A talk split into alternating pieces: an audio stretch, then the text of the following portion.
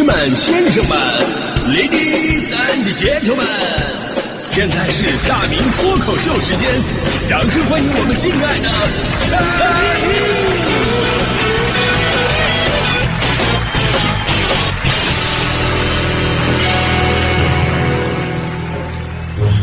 好，欢迎各位来到今天的大明脱口秀，我是大明啊。今天的开始啊，先给自己的微信公号呃打一个广告。朋友们想要了解生活当中的大明，呃，顺便呢看看大迪，哈哈。想了解一下我们节目之外的一些动态，包括节目最新的一些活动啊，那现在呢就可以关注我们的微信公号“大明的快乐时间”。大明的快乐时间，就这个号呢，已经有一段日子了，就里边偷偷摸摸的已经呃有将近二百篇文章了啊。当时写出来的时候呢，还真的挺矛盾，因为这个文章啊，就是里边涉及到一些什么隐私啊、小秘密啥的。你说我当时就想发不发？万一发出去被大家伙看到，对吧？大明原来你是这样一坨男子，我我我就很害怕，因为当时我就是当自己的私人日记去写的啊。但实际上我的担心多余了，因为目前完了看的点击量啊、传播范围来看呢，应该还是在保密阶段这个啊。所以以后我我也会好好经营，把它当做咱们节目的另外一个阵地。所以呢，你想了解节目之外的主持人呢，想要更多的支持我们呢，尤其啊想回听我们的节目往期的大明脱口秀，咱们都可以关注。有朋友总是想听啊，这个听脱口秀啊，现在找不到啊，到哪去找啊？最近呢，我们正在调整，就是以后您在我的公号当中下面有一栏，上面就写着大明脱口秀，您直接点击就可以直接收听了。就这两天应该就可以弄好了，我会继续把以前的节目都上传。啊，现在就就是他链接的云听的地址嘛，有这个九百多期，估计往再传再传，能传到二零一四年左右，能够有一千六七百期左右吧。呃，二零零八年的到二零一三年的这阶段的，基本上就真的失传了，这阶段是真的找不到了。所以说呀，这事儿告诉道理，希望大家伙珍惜眼前人啊，就是我啊，这珍惜我。当然了，也少不了马上我们要推出的大明福利团，因为真的会有很多的福利跟分享。就简单一句话。大家伙都可以加我的微信公号“大明的快乐时间”，啊，这里边没有压力，只有我们生活的点点滴滴和带给您轻轻松松的那种感觉。我怎么感觉今天早上有种博总附体的感觉啊？广告插播完了啊，今天的脱口秀到此结束啊。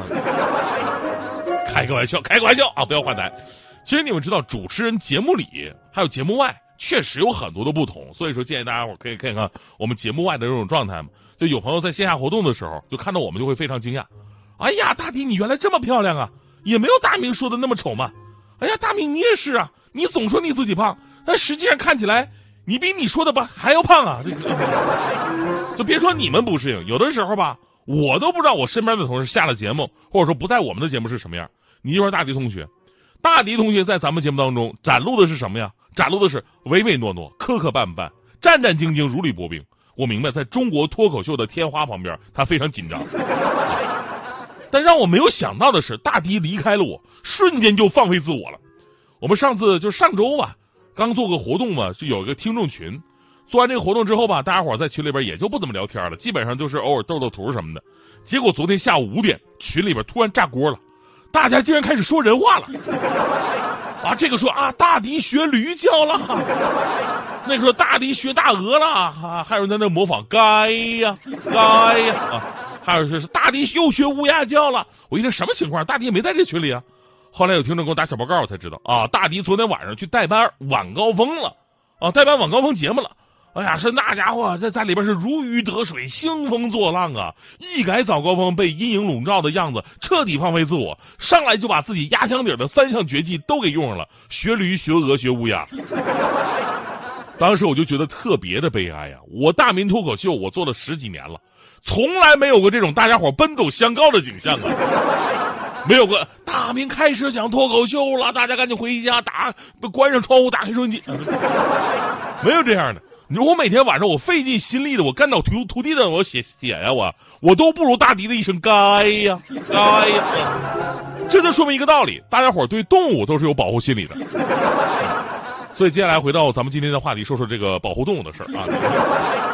你看我这个引出话题的能力是不是特别出其不意？这脱口秀都快说完了再讲出来啊！呃，不开玩笑啊，就咱们正经说一下昨天全网关注的网红主播吃大白鲨这个事儿。我不知道大家伙有没有在现实生活当中看见过这种大鲨鱼？那有朋友说了，说真看到这种大鲨鱼，我可能就回不来了。也不至于。就当年我不是参加那个海钓活动嘛，在海上漂了五天嘛，就就海钓嘛。当时钓到一条鱼，那条鱼一出水，当时就把我吓一跳。立刻让我想起当年在录像厅租的那个大白鲨那个 VCD，那个鱼我跟你说，就跟那个 VCD 的大小是一样的，所以我也没有见过大白鲨。此处是其实是个冷笑话啊。虽然我们都没有见过，但是我们起码知道两个事儿：第一，大白鲨是吃人的，对吧？电影还没看过吗？第二，大白鲨是保护动物啊。哎，为什么知道？我发现吃人的都是保护动物。世界上八大最喜欢吃人的动物：老虎、狮子、黑熊、鳄鱼、大王乌贼、花豹、虎鱼、鲨鱼，都是保护动物。呃，怎么人心怪你犯了错，是不是给你自由过了火？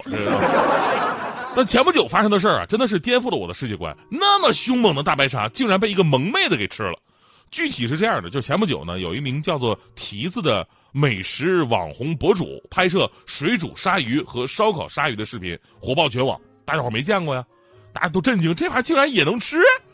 因为我们可能是见过那种手臂长短大小的那种小鲨鱼做成的料理，那个呢是可以加工食用的。但大鲨鱼真的没人见过呀，所以瞬间就火了。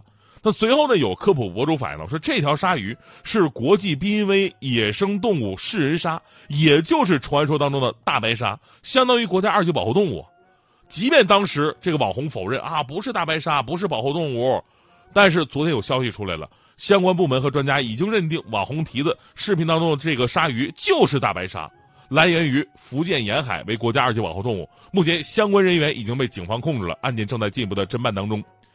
就在全网一片声讨当中，律师啊从法律的角度给出解读。这个解读呢，可能有些朋友啊就觉得这事儿可能不会特别令我们解气了。为啥呢？那就是购买者的购买行为很可能已经达到了刑事追诉的一个标准。出售与购买行为呢，均已涉嫌危害珍贵、濒危野生动物罪，依法应该承担相应的法律责任，甚至是刑事责任。但是，网民呢，其实最希望看到的是当事人受到严惩啊。而目前的证据呢，就只能说明购买和出售的行为涉嫌犯罪。而如果这个网红蹄子说他自己不知道这是大白鲨。啊，而当时卖家呢，他是跟我撒谎了，他说是尖齿鲨，说这个鱼是可以吃的，所以我才买的。他如果这么说的话呢，那网红蹄子是否涉嫌犯罪，他也是存疑的。所以呢，蹄子他到底知不知道这是大白鲨呢？也不用问他，他他肯定说不知道啊。对 所以这事儿呢，只能等着咱们警察叔叔去搜罗更多的一个证据了。但这事儿啊，其实是给我们所有的人都敲响一个警钟。就是互联网，它不是法外之地，尤其是那些拥有人气、粉丝众多的或那个网红，你更要以身作则。放飞自我固然能够吸引眼球，但行走在法律的灰色地带，有的时候你自己是把握不好的，说不定哪一脚你就踩雷了。一旦踩雷，你这一辈子就毁了。